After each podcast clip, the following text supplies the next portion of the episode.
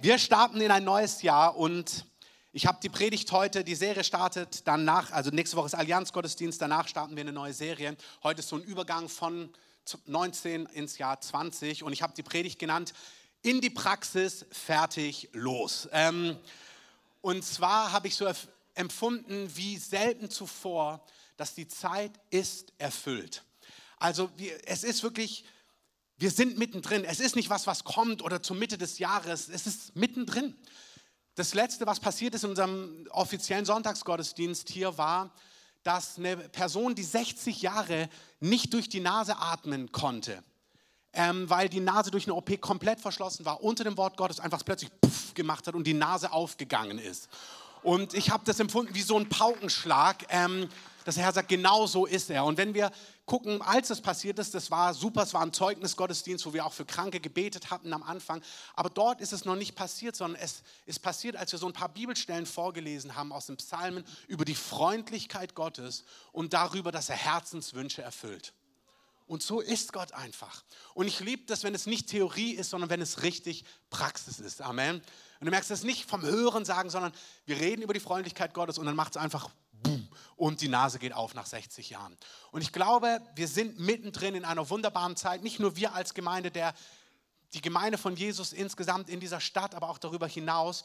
Und es gilt so richtig, die offenen Türen zu sehen und dieses Jahr Land gut zu machen. Amen.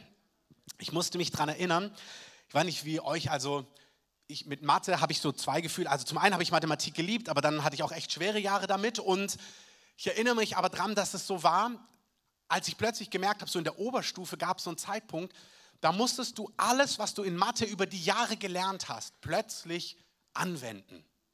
Also du hast quasi Addition gelernt, dann subtrahieren, dann multiplizieren, dividieren, potenzieren, Wurzelrechnen, die Mitternachtsformel, so hieß die bei uns in Süddeutschland, weiß nicht, ob ihr die noch kennt, ähm, dann binomische Formeln. Also du hast laute Dinge über die Jahre gelernt, einzelne Themen in sich. Hast immer gefragt, für was brauche ich das? Ähm, manchmal frage ich mich das heute noch, aber ähm, du musstest all das lernen und dann kam der Zeitpunkt, so in der Oberstufe, jetzt auf dem Gymnasium zumindest, da wurden dann all diese Themen zusammengefügt und du hast jedes einzelne Thema gebraucht und musstest sie miteinander verbinden für höhere Aufgaben, die es zu lösen gab.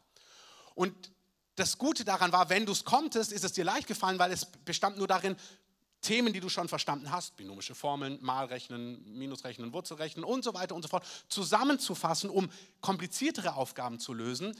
Wenn du es konntest, war es nicht sehr kompliziert. Ähm, wenn man es nicht konnte, wenn man gemerkt hat, oh, die Grundlagen sitzen nicht, dann wurde es immer komplizierter, immer komplexer und man hat immer mehr irgendwie den Anschluss verloren. Und ich empfinde, dass wir im Geist in so einer Zeit sind. Deswegen heißt die Predigt auch in die Praxis, fertig, los. Ich glaube, dass Gott in den letzten Jahren uns als Gemeinde, aber insgesamt als Leib so viele Themen beigebracht hat, darüber gesprochen hat, wiederholt hat, immer und immer wieder. Und dass jetzt eine Zeit ist, wo es wirklich gilt, dass wir das Gelernte, nicht, dass wir es bisher nicht umgesetzt haben, aber dass es eine Zeit ist, wo es wirklich heißt, Theorie ist vorbei. Alles, was wir gelernt haben, gilt es in die Praxis, im Alltag, in deinem und in meinem Leben umzusetzen. Amen. Und das meine ich nicht im Sinn von, ach, ihr müsst jetzt endlich mal was machen. Überhaupt nicht. Ich fühle das viel privilegierter. Ich fühle wie, also das Gefühl, was ich damit verbinde, ist, ich habe, seit ich wahrscheinlich acht war oder verstanden habe, dass man mit 18 Auto fahren darf, auf diesen Tag gewartet. Ich habe die Jahre gezählt, die Tage gezählt. Ich konnte es nicht abwarten, endlich einen Führerschein zu haben. Als ich anfangen konnte mit dem Führerschein, habe ich so früh angefangen, dass ich ihn vier Monate vor meinem Geburtstag fertig hatte. Ich hatte das Auto gekauft und alles, damit, wenn mein 18. Geburtstag kommt, Mitternacht, 0 Uhr saß ich in meinem Auto und bin Auto gefahren. Das ist das Gefühl, was ich empfinde, wenn ich von diesem Thema rede. Nicht von ihr müsst endlich mal, sondern ihr dürft endlich. Es ist soweit. Ich empfinde Dinge, für die wir gewartet, für die wir träumen, für die wir beten, für die wir fasten. Nicht nur wir, sondern Generationen. Die Zeit ist da. Es ist da. Wir haben noch nie, es ist so, wenn ich allein die letzten zehn Jahre, viele hier haben eine viel längere Geschichte mit Gott oder in Verantwortung oder in Leiterschaft. Aber wenn ich die 10, 11, 12, 13, 14 Jahre zurückschaue, die wir, wo wir begonnen haben hier mit der Gemeinde, was wir an Einsätzen hatten, was wir alles versucht haben, dass Menschen zum Glauben kommen, das hat sich alles verändert. Es ist so leicht, dass Menschen zum Glauben kommen. Amen. Ich weiß noch, als wir angefangen haben, für Heilung zu glauben und nichts passiert ist. Ich, ich, ich war auf einer Bibelschule, die war super, das war fantastisch. Wir haben über all diese Dinge gelehrt, aber wir haben nicht eine einzige Heilung dort erlebt. Das ist gar nicht kritisch oder anklagend. Wir haben einfach, es waren Dinge nicht offen und alles hat sich verändert in den letzten Jahren. Und wir kommen in, in, eine, in eine Zeit hinein, wo das mehr und mehr und leichter und herrlicher und herrlicher wird. Amen. Auf die Plätze oder in die Praxis, fertig, los. Das ist, was ich damit verbinde. Ich habe jahrelang gewartet, um 0 Uhr an meinem 18. Geburtstag im Auto zu sitzen und loszufahren. Das Problem ist, wenn es losgeht in die Praxis, aber Problem ist das falsche Wort, aber die Tatsache, dass es vorwärts geht, dass wir in das hineingehen, was Gott vorbereitet hat, ist, es ist nicht mehr Zeit für Themen theoretisch zu durchdenken. Sie müssen sitzen. Ich habe mal nur so ein paar von den Worten, von den Themen aufgeschrieben, die wir über die Jahre im letzten Jahr besprochen haben. Und immer wieder bewegt mich dieses Bild. Ich denke mir immer wieder, was wäre, wenn wir morgen uns so nicht mehr treffen könnten? Mein größtes Ziel, unser Ziel als Gemeindeleitung ist, dass du fit bist in Gott, dass du deinen Lauf mit Gott leben kannst, weil du weißt, wie du ihn hörst, weil du weißt, wie er ist, weil du weißt, wie er dich führt, weil du all die Dinge einfach gelernt hast, weil sie in deinem Leben wirklich in die Praxis umgesetzt sind und du jemand bist, der andere anleiten und lehren kann. Amen. Ich mache kurz eine Klammer auf, ein Seitenaspekt. Man mitbekommen in den letzten Tagen, was im Iran abläuft, auch durch die, diese Erschießung dieses ähm, obersten Generals. Und dann sieht man die Bilder aus dem Iran und wie da Zehntausende und Hunderttausende sich versammeln und das ähm, Wehklagen über diesen Mann, der da erschossen worden ist. Aber was im Iran eigentlich gerade passiert ist, im Iran, das ist die schnellst wachsendste Gemeindebewegung, die es weltweit überhaupt gibt. Nirgends kommen mehr Menschen momentan zum Glauben als im Iran und in China, ähm, wo auch die Verfolgung riesengroß ist. Es gibt einen Film, der heißt Sheep Among Wolves, also Schafe unter Wölfen. Das ist ein super, auch künstlerischer Film, der über die Untergrundkirche im Iran spricht. Die Untergrundkirche im Iran wird zum Großteil von jungen Frauen geleitet die nicht auf Bibelschulen waren, nicht in Seminaren, sondern persönliche Begegnungen mit Jesus hatten und das, was sie haben, weitergeben. Die haben keine Gebäude, die haben keine Räume, die haben keinen Verein, die haben nicht die Dinge, die wir alle hier haben, aber sie haben den Geist Gottes in ihrer Mitte und das Evangelium breitet sich aus wie eine Explosion. Amen.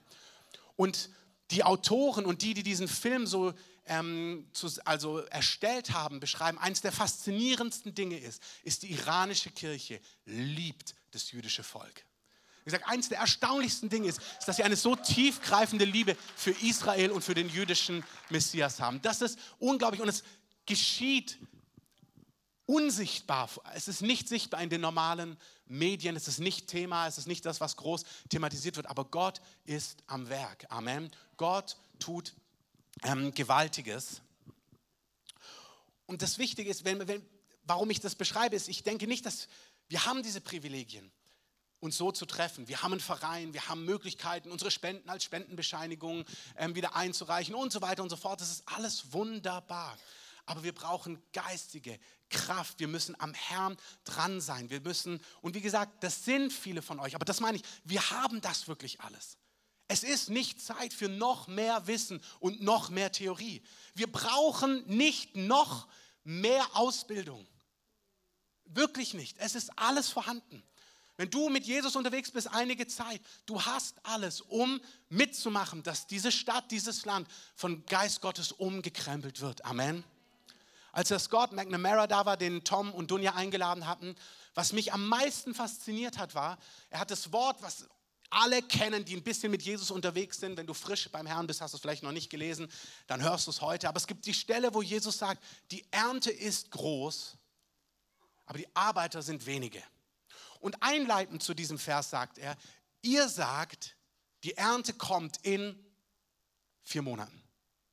Und dann sagt Jesus zu den Jüngern damals, ich aber sage euch, die Ernte ist reif. Also Jesus sagt, es ist jetzt. Jetzt. Wir waren am Heiligabend hier als Familie und dann sind wir als ganze Familie ähm, zur Heiligabendgala von No Limit gegangen ähm, und da waren wir so eingeteilt in verschiedene Aufgaben. Wir hatten, waren mit an Tischen, wo Gäste da waren. Das ist ja nicht für Obdachlose, sondern für Leute, die allein in Berlin sind oder einsam oder einfach irgendwie googeln, ob es irgendein Event gibt an Weihnachten und die kommen dann dorthin. Und wir hatten interessante Leute an unserem Tisch und ich habe mich dann mit zwei Leuten ähm, länger unterhalten. Und was mich so fasziniert hat, so am Ende des Abends haben wir dann eben auch sehr offen gesprochen. Und habe ich gedacht, ich frage mich, was Sie jetzt so, wie Sie das jetzt so empfunden haben. Dann sagt die ältere Dame, naja, eigentlich überlegt sie seit Jahren mal in der Bibel zu lesen. Das bewegt sie total. Sie denkt total oft dran, mal in der Bibel zu lesen, aber sie weiß gar nicht, wo sie anfangen soll. Also, da habe ich einen guten Tipp für sie und dann habe ich ihr gesagt, wo sie anfangen soll. Du merkst, das war alles vorbereitet. Und ihr Sohn, der mit da war, wo ich nicht genau einordnen konnte, findet er das jetzt gut, fand er das jetzt ähm, irgendwie ist er dorthin gekommen und hat keine Ahnung gehabt, dass wir wirklich über Jesus sprechen. Eine Person hat nämlich zu mir gesagt, ich wusste gar nicht, dass es hier so ähm, viel irgendwie um Geistliches und Glauben geht. Ähm, das hat gar niemand gesagt in der Annonce. Und dann hat Miri gesagt, aber es stand doch drauf, dass es Weihn eine Weihnachtsfeier ist. Ähm, und dachte ich, das war eine gute Antwort. Ähm, über was sollen wir denn sonst reden, wenn es Weihnachten ist? Ähm, da hat die Weisheit Gottes zugeschlagen. Und bei ihm wusste ich eben nicht genau, was denkt er jetzt. Und dann sagte er, ja, nee, hab ich, hast du schon mal über die Themen nachgedacht? Und dann sagte er, ja. Also es ist so, dass er vor einiger Zeit, ich weiß nicht, ob es Wochen, Monate oder Jahre waren, ist er umgekippt und ist irgendwie aus seinem Körper raus und stand vor einem Tor. Und dieses Tor war verschlossen und dann ist er wieder zurückgekommen in seinen Körper und er weiß nicht, was er damit anfangen soll.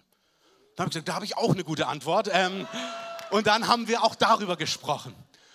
Das heißt, von Leuten an unserem Tisch, von drei, vier Leuten, die da waren, alle vier waren ready und du hast gemerkt, du konntest einfach über Jesus reden. Die haben nicht an dem Abend ihre Hand gehoben ähm, und ihr Leben Jesus übergeben, aber das ist so ready, so vorbereitet und das ganze Land ist voll davon. Die ganze Stadt ist voll davon, das ganze Land ist voll davon. Amen. Mir geht es nicht, das ist keine Evangelisationspredigt, auch wenn es so klingt. Amen. Es ist auch keine Evangelisationspredigt, ähm, über die ich sage, dass es keine Predigt über Evangelisation ist, aber es ist eigentlich doch eine. Ähm, mein Punkt ist, du wirst 18, du darfst losfahren. Das Land ist offen. Es ist ready. Die Dinge sind vorbereitet. Die Dinge sind auch im Gebet durch. Also wir beten weiter. Wir lieben Tag- und Nachtgebet. All das ist gut. Wir bleiben in Fürbitte, in Anbetung. Aber die Zeit ist da. Es ist da, es ist da, es ist da. Ich spüre das bei allem, was wir tun. Nein, nein, nein. Es ist ein, ein, ein Jahr von wie unbegrenzten Möglichkeiten. Großartige Dinge sind möglich. Amen. Es gibt eine Richtung, volle Kraft voraus. Ich lese euch mal etwas vor aus Jesaja 33. Heute Morgen im Gebet, als ich so die Predigt zusammengefasst habe, kam mir ein Vers. Ich habe euch das erzählt vor der Weihnachtspause. Ich liebe das, wenn der Heilige Geist mir Verse in Erinnerung ruft, wie es heißt in Johannes 14. Der Heilige Geist wird uns an alles erinnern, was er uns gesagt hat. Damit er dich erinnern kann, darfst du das Wort Gottes kennen, sonst kann er dich nicht erinnern. Ähm, und ich war so im Gebet, habe in Sprachen gebetet und plötzlich kam mir ein Vers. Da dachte ich, wo steht der nochmal? Und habe ihn gegoogelt, habe ihn dann gefunden in Jesaja 33 und ich lese euch aber den Kontext vor, weil das ist tatsächlich, wo wir sind. Und dann sage ich euch die Themen nochmal, die wir schon besprochen haben, wo ich denke, nee, wir sind fit, lasst uns vorwärts gehen. Hört ihr Fernen, was ich getan habe, und ihr Nahen erkennt meine Macht. Die Sünder in Zion sind erschrocken, Zittern hat die Gottlosen gepackt. Wer von uns kann sich bei verzehrendem Feuer aufhalten? Wer lebt, ähm, wer von uns kann sich bei verzehrendem Feuer aufhalten? Wer von uns kann sich bei ewigen Gluten aufhalten? Wer in Gerechtigkeit lebt und Wahrheit redet.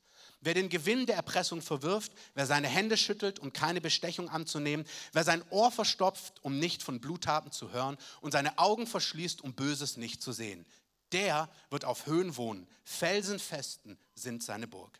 Sein Brot wird ihm gegeben, sein Wasser versiegt nie. Dann der Vers, den ich gehört habe heute Morgen. Deine Augen werden den König schauen in seiner Schönheit. Sehen werden sie ein weithin offenes Land. Dein Herz wird an den Schrecken denken. Wo ist der, der zählte? Wo ist der, der abwog? Das ist Bildsprache. Damals mussten sie Tribut zahlen an fremde Könige, an Statthalter, weil sie ähm, quasi besetztes Land waren. Also dein Herz wird an den Schrecken denken und sich fragen, wo ist der, der zählte? Wo ist der, der abwog? Wo ist der, der die Türme zählte? Du wirst das freche Volk nicht mehr sehen. Das Volk mit dunkler Sprache, die man nicht versteht, mit stammelnder Zunge ohne Sinn. Schau Zion an, die Stadt unserer Festversammlungen. Deine Augen werden Jerusalem sehen, eine sorgenfreie Wohnstätte, ein Zelt, das nicht wandern wird, dessen Pflöcke man ewig nicht herauszieht und von dessen Stricken keiner je zerreißen wird, sondern dort ist ein Mächtiger bei uns, der Herr es ist ein Ort mit Flüssen, mit breiten Strömen. Keine Ruderflotte fährt darauf und kein mächtiges Schiff, Kriegsschiff zieht darüber hin. Denn der Herr ist unser Richter, der Herr unser Anführer, der Herr unser König. Er wird uns retten. Du wirst die Ausbeute des Plünderguts austeilen in Menge. Selbst Lahme plündern die Beute und kein Einwohner wird sagen, ich bin schwach. Dem Volk, das darin wohnt, wird die Schuld vergeben sein. Dieser Vers, und ich möchte das so, dass ihr das versteht, der, die Predigt ist, da ist etwas Lehre drin, aber es ist auch eine prophetische Deklaration über diesem Jahr. Das Land, wir haben weithin offenes Land vor uns. Wir haben gehört, Mario hatte ein Nachtgesicht, wo er aus dem Schlaf in eine Trance gegangen ist. Für ungefähr zehn Minuten haben wir äh, ein paar Wochen vor Weihnachten gepredigt, was es für uns als Gemeinde bedeutet, dass wir Siege errungen haben. Das war klar, der Krieg ist vorbei, Land ist eingenommen. Jetzt heißt es nicht erschrecken, ähm, dann werden die Dinge unantastbar und wir werden das ernten, wirklich, was wir im Guten gesät haben. Wir werden in das hineinkommen. Das ist so, was an prophetischem da war und ich habe darüber gepredigt, auch wie das praktisch aussehen kann. Und hier ist dieser Vers. Wir kommen in eine Zeit, wo vor uns weithin offenes Land steht wo wir in das hineingehen, eine sorgenfreie Stätte. Aber wir sehen auch, die einleitenden Verse sind, wer darf bei ewigem Feuer leben? Wir warten nicht mehr auf die Herrlichkeit Gottes. Die Herrlichkeit Gottes ist hier und sie wird in einer Art und Weise zunehmen, wo das, die Dinge, die hier beschrieben sind, die müssen jetzt sitzen.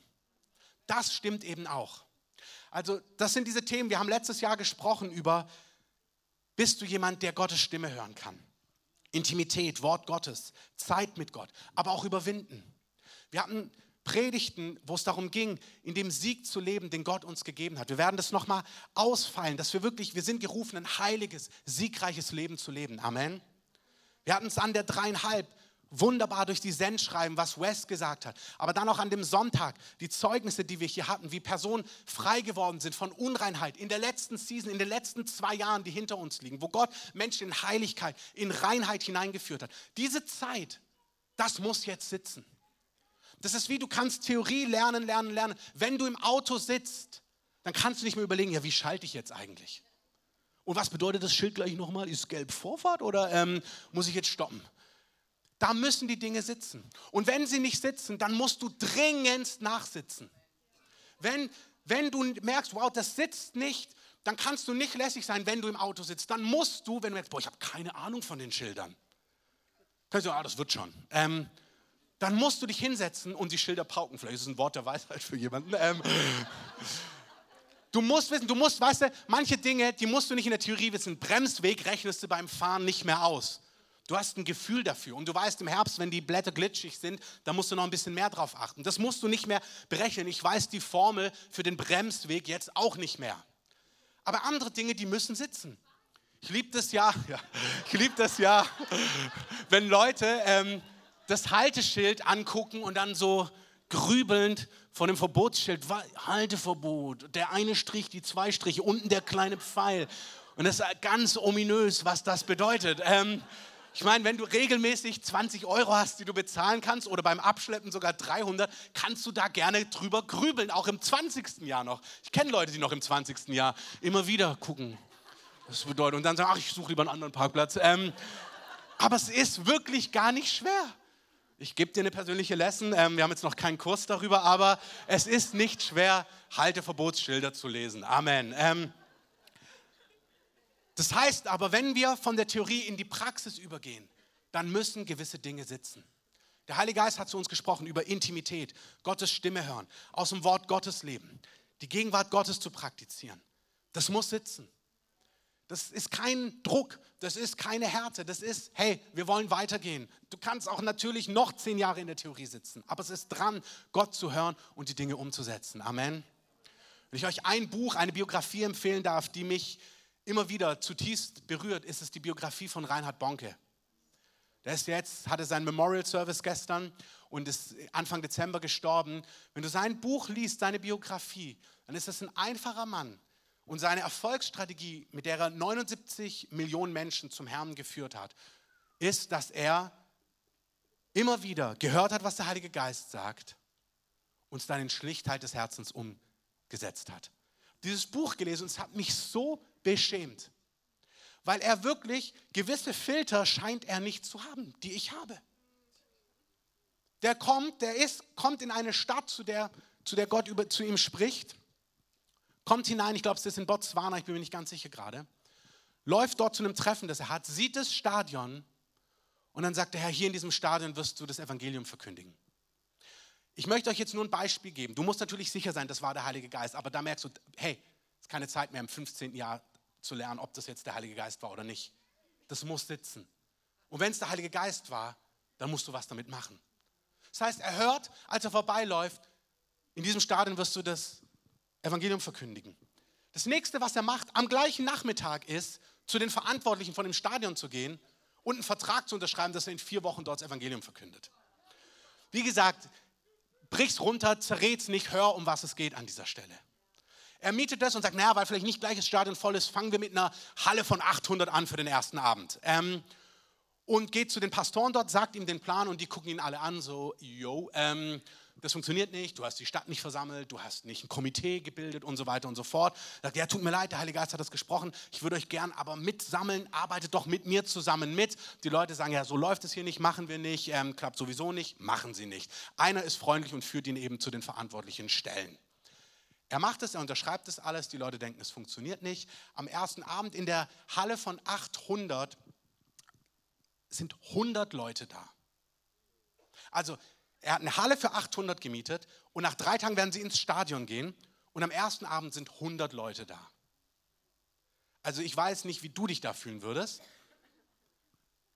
Und es ist so schön, er sagt dann, du kannst 100 ganz oft zählen, von links nach rechts und von rechts nach links. 100 bleiben 100. Ähm, es waren einfach 100. Und dann fängt er an, das Evangelium in Treue zu verkünden an dem Abend. Und plötzlich rufen die Leute aus dem Saal raus, ich bin geheilt, ich bin geheilt. Plötzlich gehen Augen auf und so weiter und so fort. Innerhalb von wenigen Tagen wächst die Menge enorm an. Und jetzt kannst du sagen, ja, das ist Afrika und so weiter und so fort. Ja, okay, packen wir eine Null weg bei uns, weißt du. Aber das geht schon alles. Dann fängt er an, das zu machen. Dann nach drei, vier Tagen ist die Halle voll und sie ziehen ins Stadion, noch nicht ganz gefüllt. Und dann predigt er dort und dann sieht er plötzlich vor seinem inneren Auge, wie ein riesiger Wasserstrom sich über die Menge ergießt. Und als er die Augen aufmacht, sieht er, wie alle, die er zum Aufruf zum Heiligen Geist nach vorne gerufen hat, alle wumm, zu Boden gehen. Und am, danach war das Stadion voll. Und damit war ein Dienst geboren, der dann Hunderttausende und Millionen berührt hat. Und was mich so fasziniert an dieser Geschichte ist die Einfachheit, die Schlichtheit. Und wenn ihr seine Geschichte lest, dann lest ihr, wie seine Mutter sie damals aus ähm, Ostpreußen rausbekommen hat mit dem letzten ähm, Schiff, als die Russen kamen und so weiter und so fort. Und du liest, er beschreibt immer wieder, wie seine Brüder angefangen haben, das zu relativieren, wie sie das in Frage gestellt haben und wie er gesagt hat, er hat mit Schlichtheit des Herzens einfach geglaubt. Das war Gott und er hat gelernt, Gott zu vertrauen in diesen kleinen Dingen. Er hat eine Geschichte mit Gott geschrieben über Jahre und das waren die Auswirkungen. Es geht mir nicht um Evangelisation, es geht mir nicht um, du musst ein Stadion Stadion mieten. Es geht mir darum, es gibt Lektionen. Wir lernen seit Jahren die Stimme Gottes zu hören. Gottes Gegenwart zu erleben. Es ist dran, diese Dinge umzusetzen. Du darfst sie umsetzen und du wirst großartige Dinge erleben in deinem Leben. Amen. Das Gleiche, was ich angedeutet habe, der ganze Bereich. Wir haben gesprochen über Finanzen, über Manifestationen des Heiligen Geistes. Wir haben so viel gesprochen, was los ist, wenn die Leute anfangen zu lachen oder hinzufallen. Hey, es kannst dich nicht mehr daran stoßen. Wir haben die Grundlagen in jedem Thema gelegt.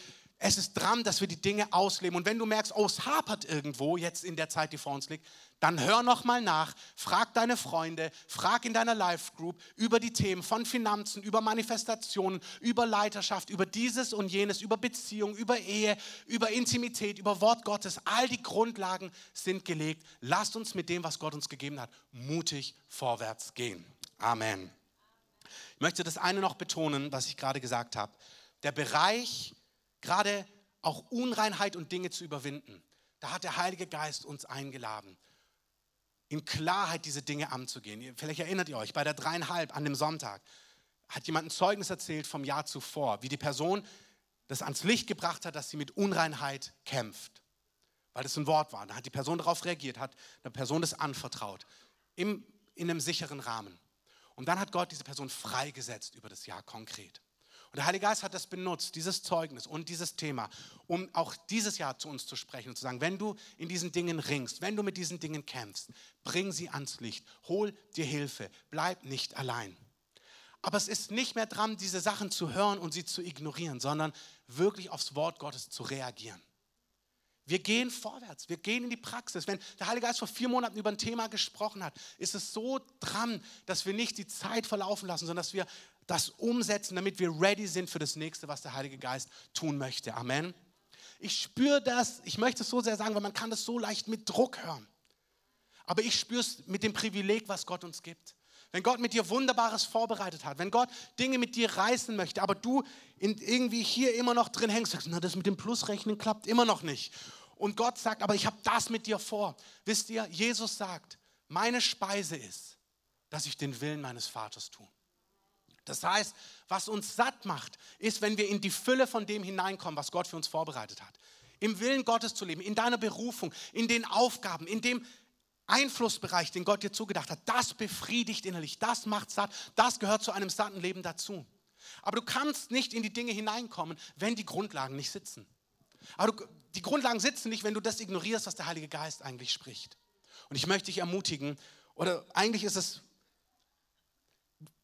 das meine ich, es ist wie vorbei. Wir, nicht vorbei wie von zu spät, aber wir gehen in die Praxis und du wirst jetzt eindeutig spüren, wenn irgendwas noch hapert. Und das ist okay. Dann setz dich hin und justier nach. Auch das ist nicht schlimm, aber dann musst du dich halt hinsetzen und sagen, okay, Verkehrsschilder sitzen nicht, ich muss nochmal nachjustieren. Aber das ist wichtig. Und dann ermutigt einander, helft einander, unterweist einander in den Themen. Alle Materialien sind vorhanden. Wir gehen in das hinein, was der Heilige Geist vorbereitet hat. 2020 ist ein Jahr von Landeinnahme. Das ist es. Wir haben das gesehen in dem Wort, was Mario uns weitergegeben hat. Wir haben Land eingenommen im Raum des Geistes. Glaubt, dass ihr das Erbetene empfangen habt und es wird euch werden. Das heißt, dieses Jahr, ich möchte dich ermutigen, du kannst mutig in die Dinge hineingehen, die Gott für dich hat. Wir werden das als Gemeinde tun.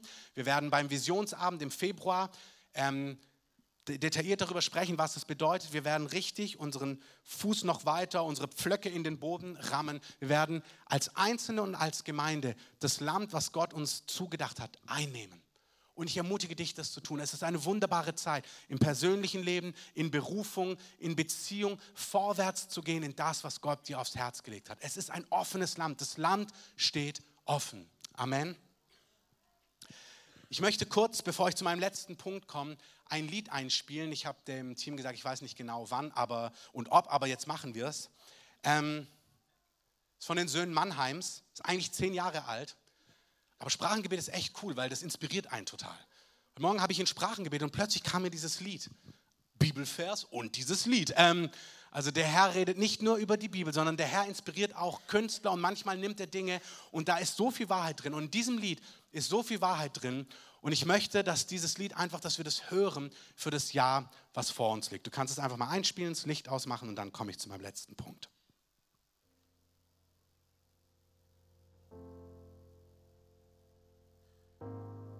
Wann legst du deine Flügel an, um sie prächtig auszubreiten? Keiner legt dir Zügel an, deine Füße können schreiten. Wenn du Angst hast, dann verwirf sie jetzt. Warum sollst du scheitern? Angesetzt, den Himmel um die Erde zu erweitern. Also, warum legst du deine Flügel an, anstatt sie prächtig auszubreiten? Du hältst vor einem Hügel an und könntest könntest drüber gleiten. Wenn du Angst hast, dann verwirf sie jetzt. Denn nichts bringt dich zum Scheitern. Du wurdest darauf angesetzt, den Himmel um die Erde zu erweitern.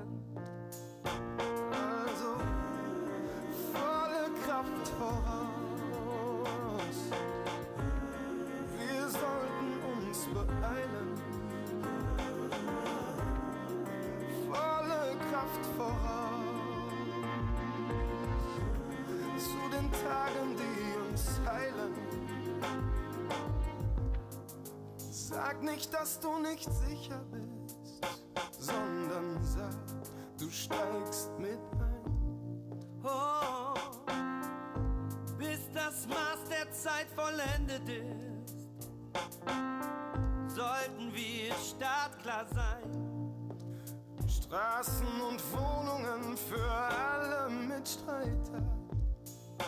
Karten für ein Land voller Wegbereiter. Köstliche Belohnung aller Wegbereiter. Frohe Botschaften geben sich weiter.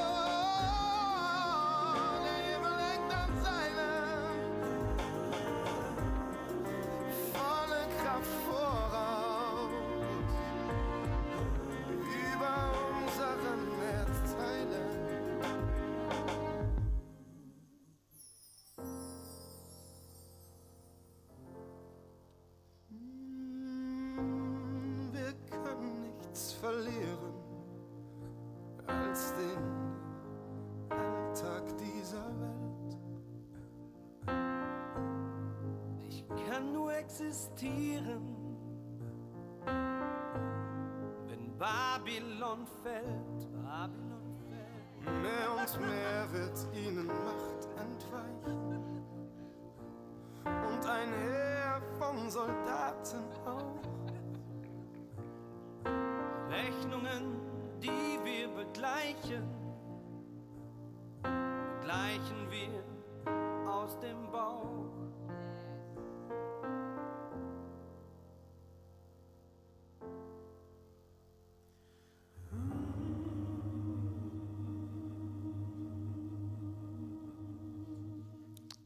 Amen.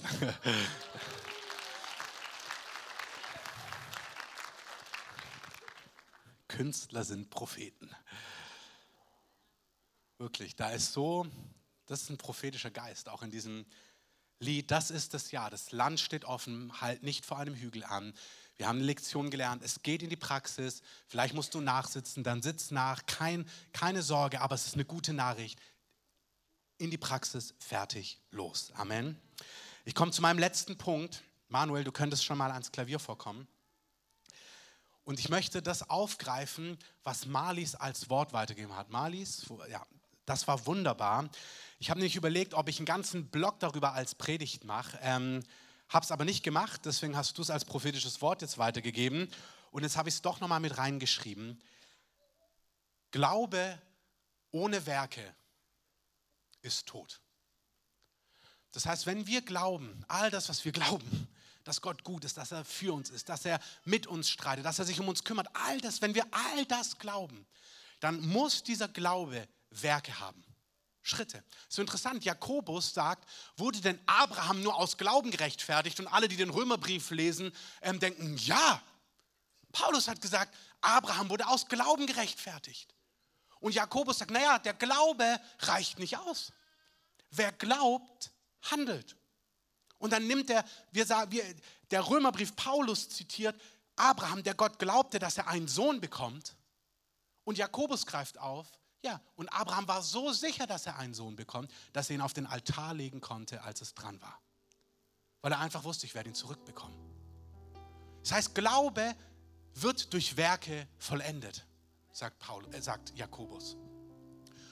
Und wenn wir glauben, dass dieses Jahr ein Jahr ist, wo die Tore offen sind, wo ein weithin offenes Land da ist, wo wir Land einnehmen können in der ganzen Bandbreite. Ja, dann heißt es, lass uns Schritte gehen in Berufung, im Persönlichen und so weiter und so fort. Aber es heißt genau auch das, was Marlies gesagt hat. Du hast, wenn Gott sich um dich kümmert, Kapazität für deinen Nächsten. Wenn Gott sich um dich kümmert, hast du Kapazität, in deinen Nächsten hinein zu investieren, deinen Nächsten zu lieben, extra Meilen zu gehen, anzupacken. Nicht aus einem christlichen Nächstenlieben Druck, um dir die Liebe Gottes zu verdienen. Nein. Du bist geliebt. Du hast einen Vater im Himmel, der weiß, was du brauchst. Und du kannst mit gutem Gewissen dich auch um die anderen drehen. Amen. Ich empfinde, Gott gibt uns eine Gnade dieses Jahr, wirklich so einen Blick zu haben, genau wie sie zu haben, füreinander ob das hier am Sonntag ist, ob das praktisch im Alltag ist, dass wir einfach merken, da ist eine Extrameile drin, da ist irgendwie Raum in unserem Innersten, ohne dass es komisch religiös wird. Irgendwie so druckhaft, überhaupt nicht, sondern aus einer Lebendigkeit, aus einer Freiheit heraus. Amen. Der eigentlich letzte Punkt, das ist wie gesagt eingefügt, ist folgender. Es ist das Jahr 2020 und ich hätte es hatte überlegt, ob ich es hineinbringe bei der Predigt, als ich über das Nachtgesicht von Mario gepredigt habe. Aber ich, ich habe mir gedacht, ich nehme es heute mit rein. Das Jahr 2020 und im, in 2. Chronik 20 steht folgende Geschichte. Da gibt es Joschafat, den König, und ein riesiges Herr lagert sich um ihn. Das ist so. Wir sind in der Welt, aber nicht von der Welt. In dieser Welt habt ihr Bedrängnis. Das ist der Punkt. Wie gehen wir gemeinsam vorwärts in dieses Jahr hinein, wo das Land offen steht? Und Joschafat sieht es genauso. Gott hat ihm Dinge verheißen, aber es gibt Widerstand. Es gibt den Feind um ihn herum und er ist, sie sind viele und er ist groß und so weiter und so fort. Und sie sehen all das und sie wissen nicht genau, was sie tun sollen. Sie sind überwältigt eigentlich von den Möglichkeiten, aber dann auch von dem Widerstand und von den Unmöglichkeiten, die sie irgendwie im Natürlichen doch sehen. Vielleicht geht es dir genauso. Du spürst, was Gott gesagt hat, du hörst das prophetische Wort, bleib nicht vor dem Hügel stehen, schwing deine Flügel auf, ähm, schwebe drüber, geh vorwärts, volle Kraft voraus. Aber du fragst dich ganz praktisch, wie kann das aussehen? Und so geht es Joschafat. Und sie stehen da in der Situation mit der Verheißung Gottes und vor sich haben sie aber den Widerstand, den Berg des Hindernis. Und sie fragen wir, okay, wie können wir das, was wir glauben, das, was wir bejahen, das, was wir wissen, wie können wir praktisch vorwärts gehen? Wie sieht das Werk aus, was den Glauben vollendet? Wie sieht der Schritt aus, der das, was ich innerlich bejahe, rund macht? Da kam der Geist des Herrn auf Jahaziel mitten in der Versammlung. Und er sprach, merkt auf, fürchtet euch nicht, 2. Chronik 20, fürchtet euch nicht und seid nicht niedergeschlagen vor dieser großen Menge, denn der Kampf ist nicht eure Sache, sondern Gottes. Morgen zieht gegen sie hinab. Dann gibt er ein paar Details, wie es dort ablaufen wird. Und dann sagt er, tret, nicht ihr werdet kämpfen, sondern tretet hin, steht und seht die Rettung des Herrn, die er euch verschafft. Fürchtet euch nicht und seid nicht niedergeschlagen. Zieht ihnen morgen entgegen und der Herr wird mit euch sein. Da neigte sich Joschafat mit dem Gesicht zur Erde und ganz Juda und die Bewohner von Jerusalem fielen nieder vor dem Herrn, um dem Herrn anzubeten. Jetzt hört zu. Sie machten sich des Morgens früh auf und sie zogen aus zur Wüste Tekoa. Und bei ihrem Auszug trat Joschafat hin und sagte, Hört mir zu, 2. Chronik 20, 20. Juda und ihr Bewohner von Jerusalem. Glaubt an den Herrn, euren Gott, und dann werdet ihr bestehen. Und glaubt seinen Propheten, dann wird es euch gelingen. Und er beriet sich mit dem Volk. Jetzt hört zu. Also, das ist die Ausgangslage. Sie haben Verheißung, sie haben Zusagen. So wie wir für dieses Jahr. Wir gehen vorwärts. Wir glauben das. Wir bejahen das. Es ist die Zeit, nicht mehr Theorie, sondern Praxis. Wir gehen volle Kanne in das hinein. Aber es gibt Widerstand, es gibt Feinde, es gibt Berge, es gibt Hügel, es gibt Unmöglichkeiten, Ohnmacht, Ängste, was auch immer. Äußerlich, innerlich, praktisch, finanziell, was auch immer. Wie gehen wir vorwärts? Der Heilige Geist kommt auf Jahaziel, der sagt, hey, der Kampf ist nicht eure Sache. Tretet hin, Geht vorwärts, macht einen Schritt darauf zu und dann schaut, der Herr wird für euch kämpfen. Wie, wie sieht es praktisch aus? Er beriet sich mit dem Volk und dann stellte er Sänger für den Herrn auf, die Loblieder sangen in heiligem Schmuck. Und sie zogen vor den zum Kampf gerüsteten her und sprachen, preist den Herrn, denn seine Gnade währt ewig. Und zu der Zeit, da sie mit Jubel und Lobgesang anfingen, legte der Herr einen Hinterhalt für die Söhne Ammons. Also die Schlacht sieht wie folgt aus. Sie bejahen das, sie sagen, Gott, wir glauben dir, Gott, wir gehen vorwärts und die Strategie ist die folgende. Nehmt die Anbeter, nehmt die Lobpreiser und fangt an, Gott zu preisen. Und als sie mit Jubel und Lobgesang anfingen, legte der Herr einen Hinterhalt. Und ich glaube, dass das nicht nur ein Wort für dieses Jahr ist, sondern ich glaube, das ist auch etwas, was wir gelernt haben, was Gott zu uns gesprochen hat. Ihr erinnert euch an einige Wochen die Predigt, nicht so viel plappern, mehr anbeten. Das ist genau der Punkt. Es ist dran, dass wir als Einzelne, als ganze Gemeinde einfach den Herrn anbeten. Wir beten ihn an in unserem Tag- und Nacht-Gebetsraum, in deiner Familie, du in deinem Alltag. Was rufen sie? Sie rufen nicht Lobpreis, Proklamationen, und du wirst gewinnen und du bist stärker und der Feind muss fliehen, sondern sie jubeln über die Gnade Gottes. Sie jubeln über die Güte Gottes. Sie beten ihn an um seine Größe. Sie machen ihn groß. Und während sie ihn groß machen, während sie ihn anbeten, während sie auf ihn schauen, legt er den Hinterhalt. Amen. Und ich glaube, das ist das Bild. Nicht nur für dieses Jahr, sondern für uns als Gemeinde. Die Gegenwart Gottes, bildlich gesprochen, die Bundeslade, ist in unserer Mitte. Und was wir machen ist, wir leben als Gemeinde. Das ist das Zentrum unserer Gemeinde. Das Zentrum ist nicht der Sonntag. Das Zentrum ist nicht Evangelisation. Das Zentrum sind nicht dieses und jenes und Kurse. Das ist alles gut. Das Zentrum unseres Hauses ist die Gegenwart Gottes. Und dass wir die Gegenwart Gottes suchen, dass wir sein Angesicht suchen, dass wir ihn anbeten. Und während wir ihn anbeten, geht er vorwärts und schlägt er unsere Feinde, macht er Unmögliches möglich. Amen. In diesem Sinne, lasst uns doch mal aufstehen. Vielleicht kannst du dieses Lied, ähm, ihr könnt gerne als Band mit vorkommen, mit dem Waymaker, Miracle Worker nochmal anstimmen. In diesem Lied, da heißt es, du bist hier in unserer Mitte und Jesus ist da, wir warten nicht, er ist hier. Der Schatz unserer Gemeinde. Und nicht nur, ich rede, wenn ich das sage, sage ich das nie exklusiv. Die Gegenwart Gottes ist der Schatz der Gemeinde Jesu. Das ist nicht exklusiv gemeint. Aber für uns als Gemeinde gilt, die Gegenwart Gottes ist hier. Was wir gesehen haben mit dieser Heilung vor einigen Wochen, dass sie einfach geschieht, das ist, weil Gott hier ist.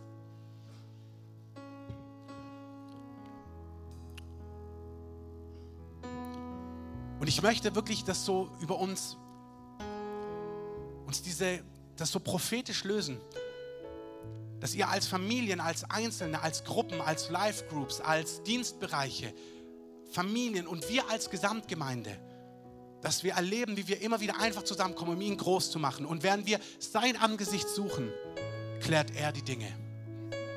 Und wir gehen vorwärts. Aber wir gehen vorwärts mutig. Und unser Glaubensschritt ist, wir beten an. Wir, wir beten an. Wir geben ihm die Ehre und er wendet das Blatt.